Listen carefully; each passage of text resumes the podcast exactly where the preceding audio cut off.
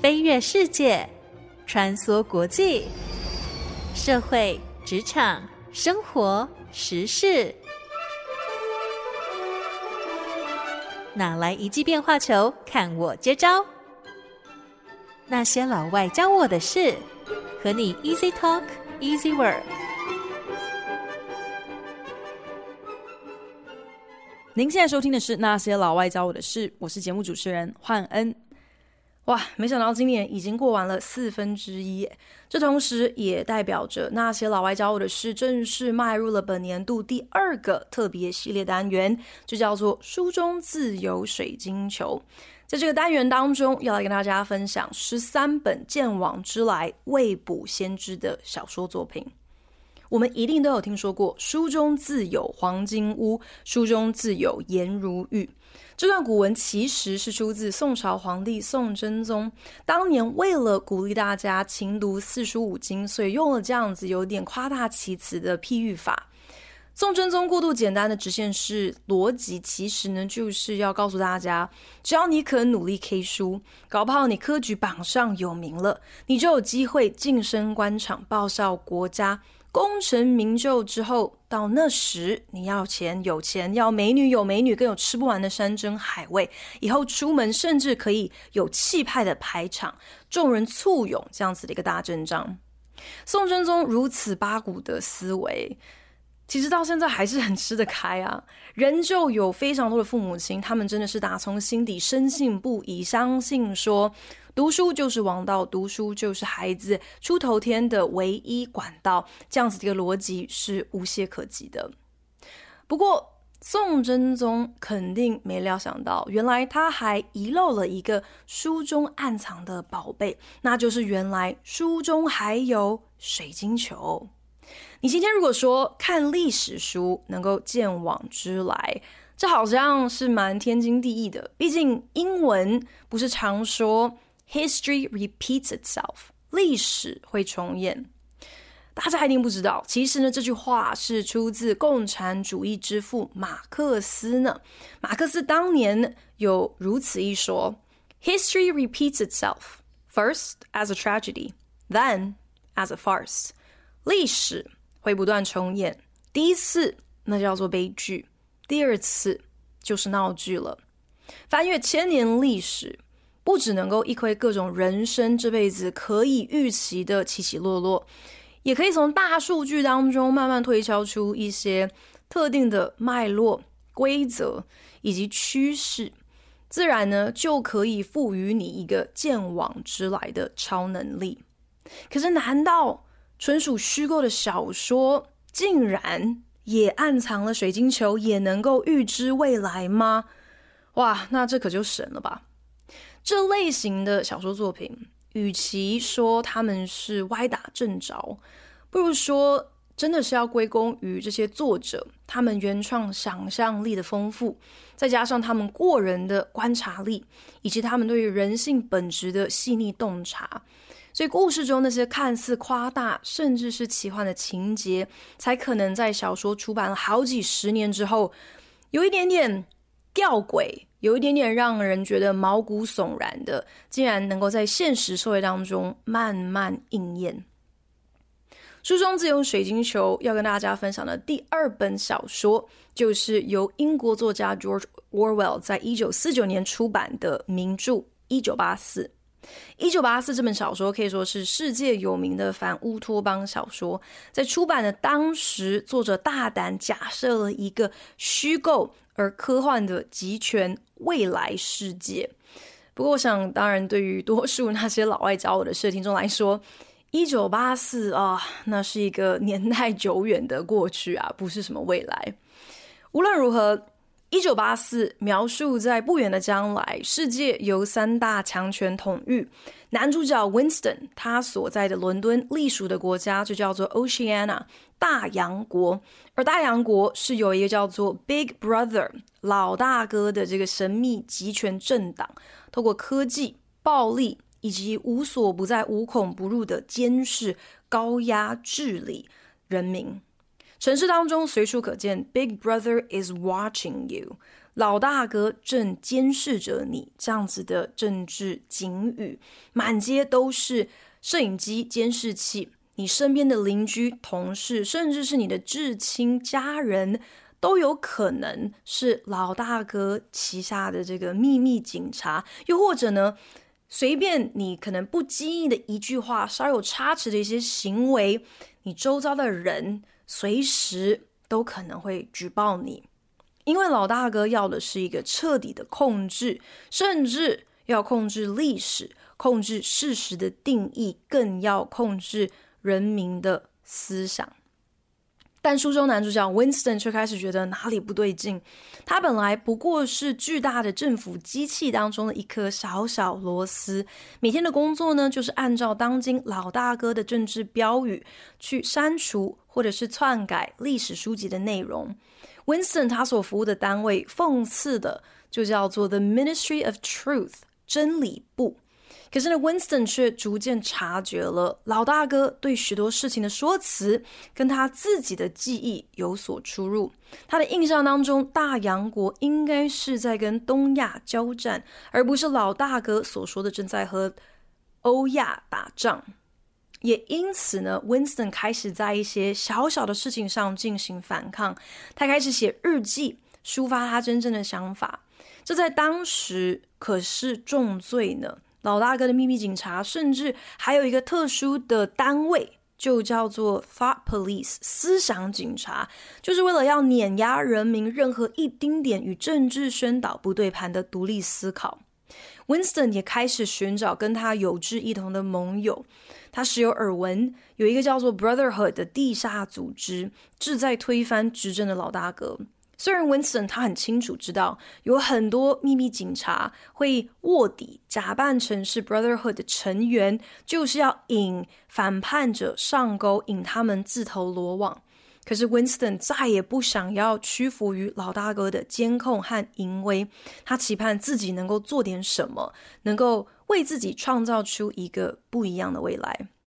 二零一六年，川普正式入主白宫的第一天，就引爆了一个抢占各家媒体头条的争议新闻，那就是他的就职典礼到底有多少人出席？有多少人出席？其实根本不是重点，重点是川普对外宣称当时的出席人数创下了历史新高，可是却有许多空拍照片显示出。现场的人潮是非常稀稀落落的，大家不可思议，为什么连如此显而易见，甚至是可以如此轻松查证的事，川普也需要瞎掰扯谎呢？川普的国策顾问之一 Kellyanne Conway 在接受全国新闻台的访问的时候，为了替他的老板擦屁股圆谎，他义正言辞的丢出了 “alternative facts” 这么一句话。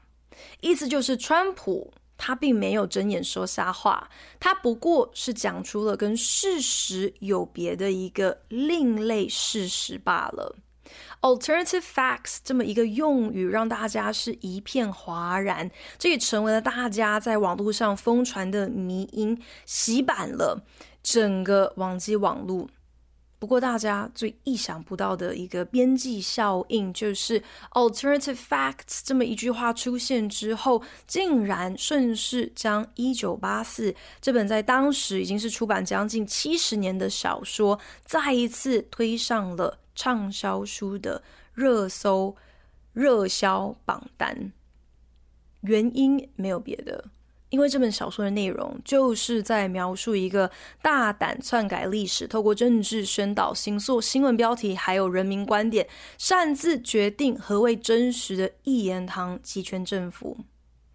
当时竟然出现了一个实时指控主流媒体都是 fake news，都是假新闻的总统，甚至这位总统还曾经公开跟大众强调：你看到的跟你听到的，并不是。真的正在发生的事情，也因此大家忽然好像有一点惊骇，想说：天哪，是不是 George Orwell 的书中所写的这些预言逐一应验了？不过严格说起来，与其说《一九八四》是一本预言小说，可以未卜先知，倒不如说它比较像是一个警示预言，是一个譬喻哦。有在钻研 George Orwell 的生平和著作的铁粉，你们一定都知道，一九四九年的 George Orwell 他罹患了肺结核，已经是病入膏肓了。很多人因此可能就会误会啦。如果一九八四是 George Orwell 在病榻上的遗作，他大限已到，恐怕已经是生无可恋了。所以难怪这整部小说的世界观是如此的黑暗扭曲，难怪这个小说的结局是这样子的悲观惨淡。可是真正了解 George Orwell 的专家就指出了啊。并不是这样的，George Orwell 自始至终都是一个热爱生命的人。人家就算卧病在床，可也没闲着。他在那段期间努力创作之余，也努力谈恋爱，甚至还再婚。再来呢，就是《一九八四》这本小说，其实并不是 George Orwell 他在。病榻上，在弥留之际，好像意识不清之下，对于世界最后的一个什么悲苦控诉哦。一九八四这本小说真正的灵感源头，其实应该是要追溯回到一九三零年代，George Orwell 他旅居西班牙的时候，当时他志愿协助西班牙左派共和军参与当时的内战。那那个时候，他在巴塞隆纳第一次亲眼见证了极权主义的一个可怕效应。那个时候，西班牙左派共和军当中出现了共产主义的派系斗争，由苏联主导的这个共产主义主流派不惜捏造不实的谣言和谎言，污蔑西班牙政府当中亲左派的人其实都是信奉法西斯主义的奸细。那那个时候，左翼媒体都欣然接受了这些假新闻、这些谎言哦。在他们看来，手段如何并不重要，只要结果是利于共产主义的合一就好了。可是 George Orwell 却不以为然哦，他就毛起来搜集了各种当事人的证词，就是为了要能够还原真相。他也因此被贴上了左派异端的标签。George Orwell 在西班牙那段日子，体验了壕沟中的单调、苦闷、战争的无常。他的脖子还中弹，差点就客死他乡。在那个过程当中，他肯定也是经历了人生走马灯。可是死里逃生，离开西班牙之后，在他脑海当中最深刻的一个烙印，竟然是原来真理和事实是可以如此轻易就被抹灭、就被篡改的。如果连事实都能够任意捏造，这岂不是要逼疯大家？如果就连事实都能够见仁见智，这样的存在到底有何意义？George Orwell 险象环生逃离西班牙之后，曾经对他的好朋友说过这样的一句话：“History stopped in 1936。”历史在一九三六年就止步了。可是，正是因为有了如此大的一个冲击和领悟，也才间接推动了《一九八四》这部小说的诞生。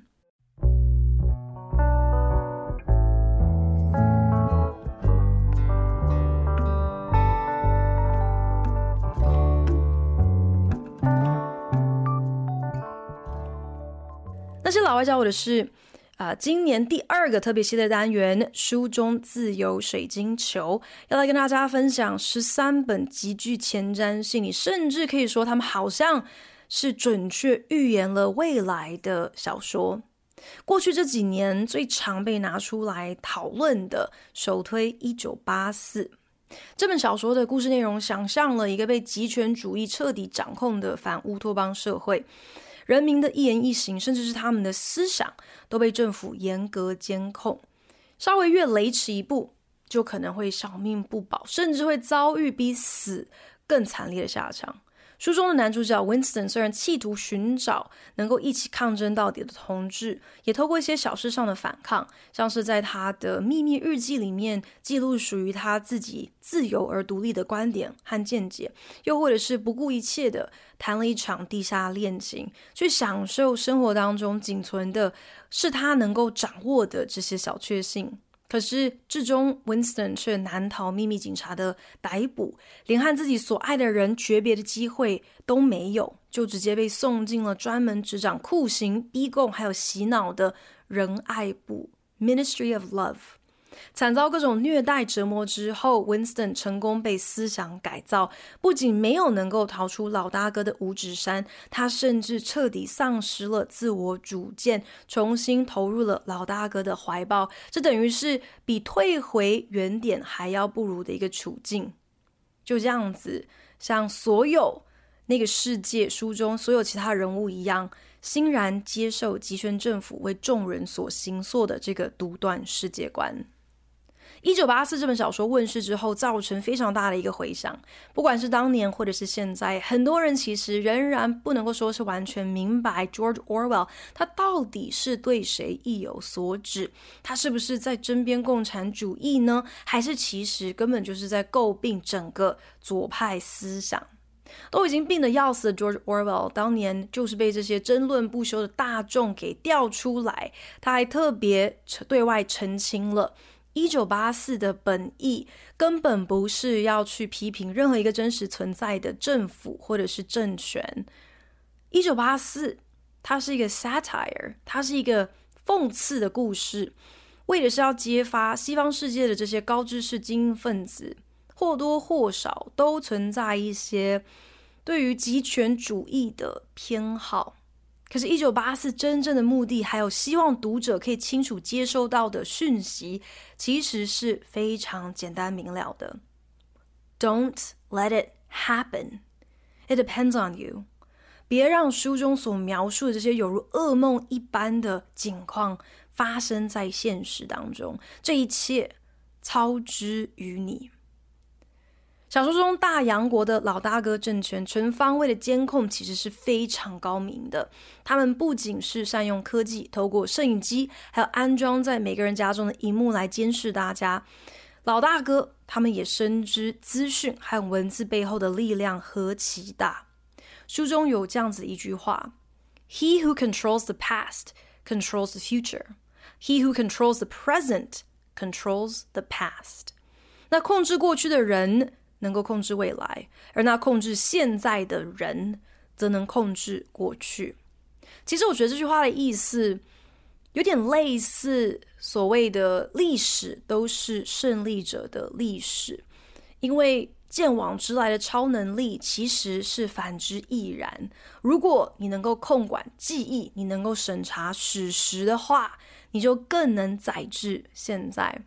而这当然也就成为书中大洋国。Big Brother 老大哥政权，他们所奉行的一个手段，不只是透过真理部旗下诸多像是 Winston 这样子的小螺丝钉，着手按照当权者的需求意念来删减篡改历史，他们甚至会定期更新审查语文的用字遣词。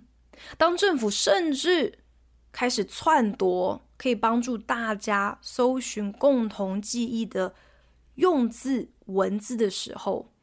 那真的就是死无对证了。因为你不仅没有文本可考，你甚至还没有语文可以追忆、可以描述。书中是这么说的：“The past was erased，过去被抹灭了。The erasure was forgotten，抹灭过去这件事情也被遗忘了。” The lie became the truth，然后谎言就这样子成为了真理。也正因如此，这就奠定了老大哥政权最厉害的招数，那就是指鹿为马的厚颜无耻。当你掌握了资讯的撰写还有传播，当你控制了语言的更新还有使用，当你甚至一手遮天，可以任意定义过去和现在和何谓真实的时候，而且你再透过暴力去碾压任何反对的声浪，你就可以顺理成章的说一些似是而非的话，也不会有人敢挑战你的权威。所以在书里面，二加二可以等于五，War is peace。战争就是和平，Freedom is slavery，自由是奴役，Ignorance is strength，无知就是力量。书中最让人心生恐惧的，无非就是 George Orwell 非常清晰地描绘出一个所谓的 surveillance state，一个监控人民的集权政府所有的一个轮廓。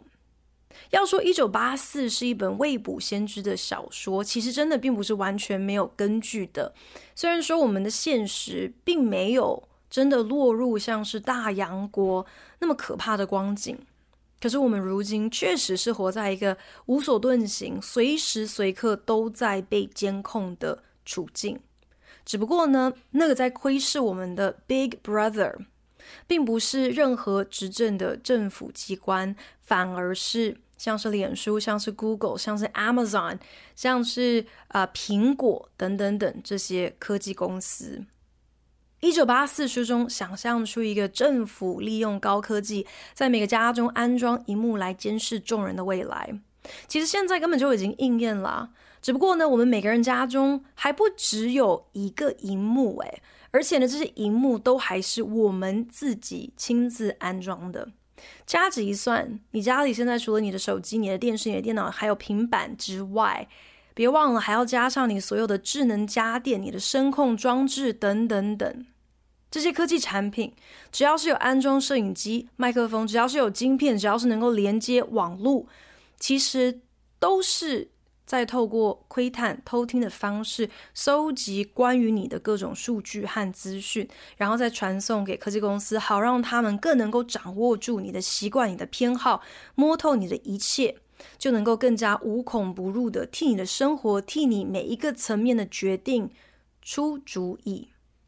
对很多人来说呢，这就是便利啊！如果购物网站可以不用我说就知道我想要买什么，如果外卖的 APP 可以给我建议时下最热门的餐点，让我不需要思考，如果我只要按下一个按钮，任何我想要的东西就可以直接送到我家门口，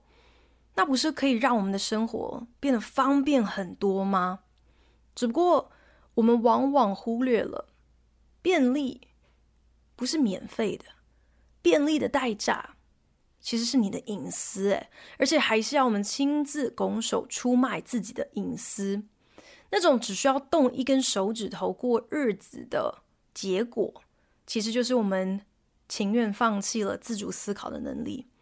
如果 Netflix 告诉你别人现在都在看这部电视剧，你当然得跟风。如果 Uber Eats 给这个餐厅五颗星，那它的餐点、它的价格，不管再怎样不合你的口味，你好像。都得要试试看。如果虾皮网站告诉你买了这个东西的人也都买了另外这一样东西，你肯定二话不说也买下去。某种程度上，这种不明就里、情愿任由科技摆布、不质疑也不反抗的行为，跟一九八四小说当中所描述的老大哥政府对人民的思想控制和洗脑，好像没有什么太大的区别耶。硬要说来，唯一一个真正可怕的差异点，恐怕只在于说，今天的我们是有选择的绝对自由。我们并不像 Winston，他被谁监控，他根本没得选。他如果斗胆有半点自己的想法，随时可能会被政府消失掉。一九八四小说里面还描述了一个叫做 “two minute hate” 的东西。什么是 “two minute hate”？老大哥安排了每天有好几个不同时段，会进行两分钟播放关于大洋国头号公敌和他的党羽的相关影片。在这两分钟的期间，举国国民都要公开而集体的对着影片来进行辱骂。将自己生活当中所有的愤怒、那些无处宣泄的不满，还有苦毒，全部倾倒，全部推给在影片里面这一号其实跟你是素昧平生的人物，你跟他根本不熟，可是你却对他恨之入骨，只因为政府告诉你，他就是所有人的敌人。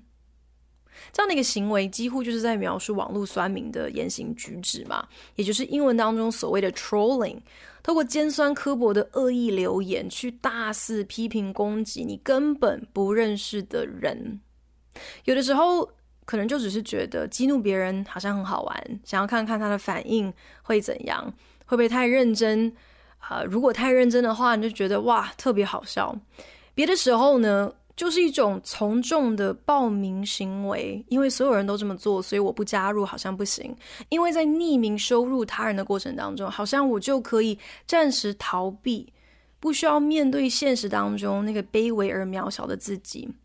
就可以放大别人的短处、别人的羞愧，让自己片刻。有种好像我真有点本事，好像我真的握有一点主导权的错觉。原来一九八四真正想要预言的，是对所有人来说，现实往往才是我们给自己的一个假想敌。因为昧于现实，有的时候好像就能够为我们换取更多的便利，只要让我们日子好过。我们心甘情愿，愿意指鹿为马，愿意听信谎言。我们情愿被监控，放弃我们的隐私，我们思考的判断能力。我们乐得霸凌、矮化他人，因为昧于现实，我们好像就无需对自己的人生负责。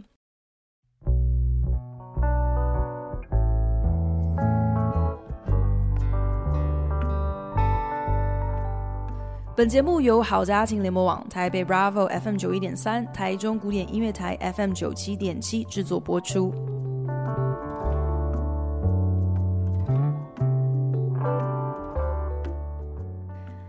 实在很难讲得出来，还有哪几部小说能够像《一九八四》一样，拥有如此震撼的一个文化冲击力？在出版之后七十余年，仍然历久弥新，仍然能够引发社会回响。书中的这些警示、预言，甚至是很多作者自创的用词，竟然能够深植于大众文化，持续在我们的日常当中不断发酵。themselves to death, and we will bury them with their own confusion. We shall prevail. On January 24th, Apple Computer will introduce Macintosh. And you'll see why 1984 won't be like 1984. 一九八四年，苹果电脑发表了 Macintosh 电脑。那个时候，他们特别选中了在美式橄榄球决赛，就是 Super Bowl 超级杯的时段，推出了一支如今可以说是广告业界最为经典的一个电视广告，这是长达一分钟，由好莱坞名导雷利·史考特亲自执导的苹果广告，彻底具象化了对于《一九八四》这部小说的想象。广告画面当中出现了一堆穿着同款灰色制服、顶着光头、行尸走肉的人，他们乖乖的依序成排坐在一个大荧幕前，没有自己的思考能力，就是盯着荧幕当中。播映的那一张戴着眼镜、两颗眼珠子瞪得斗大的人脸，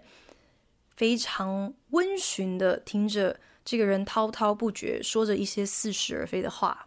这个时候，有一个女子扛着一只大锤冲进了屋内，顺手将这个锤子一丢，砸烂了荧幕。接着，广告旁白就出现了，告诉观众。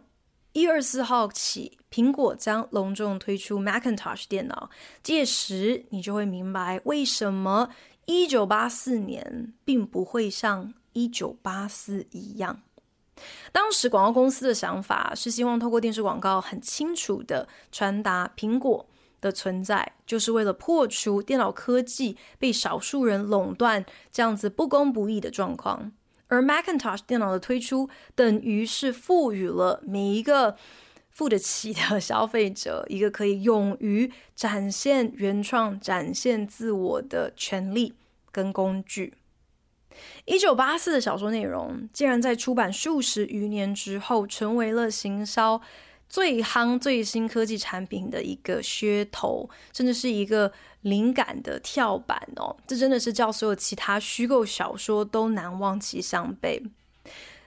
虽然说以科技公司来讲，苹果始终是比像是什么脸书啊等等其他科技品牌还要更高调的主打着一个捍卫用户隐私这样子的高尚旗帜哦。可是不得不说，苹果产品如今不也是大家二十四小时绝对不离身的行动监视器吗？按照苹果手机的市占率，如今全世界最大的 surveillance state，全世界最大的所谓的这个监控政权，我觉得苹果是当之无愧的。这样子想就会觉得哇，那他们一九八四推出那支电视广告，实在是格外的讽刺。一九八四深植大众文化的另一个经典，就是作者 George Orwell 在故事当中原创的一套用语，其中有一个就叫做 double think。书中男主角 Winston 是这样子解释什么叫做 double think：to know and not to know，就是同时间你知也不知。To be conscious of complete truthfulness while telling carefully constructed lies，清楚意识到自己据实以告、小心罗织的谎言。To hold simultaneously two opinions which cancelled out，同时持有两个互相抵消的意见，knowing them to be contradictory and believing in both of them。虽然明白两者是互相矛盾的，却仍然对这两个意见同样深信不疑。To use logic against logic， 用逻辑对付逻辑。To repudiate morality while laying claim to it，既是否定道德，却又界定自己正是道德的标准。To believe that democracy was impossible and that the party was a guardian of democracy，既相信民主制度不可能存在，却同时又认定老大哥才是民主的守护者。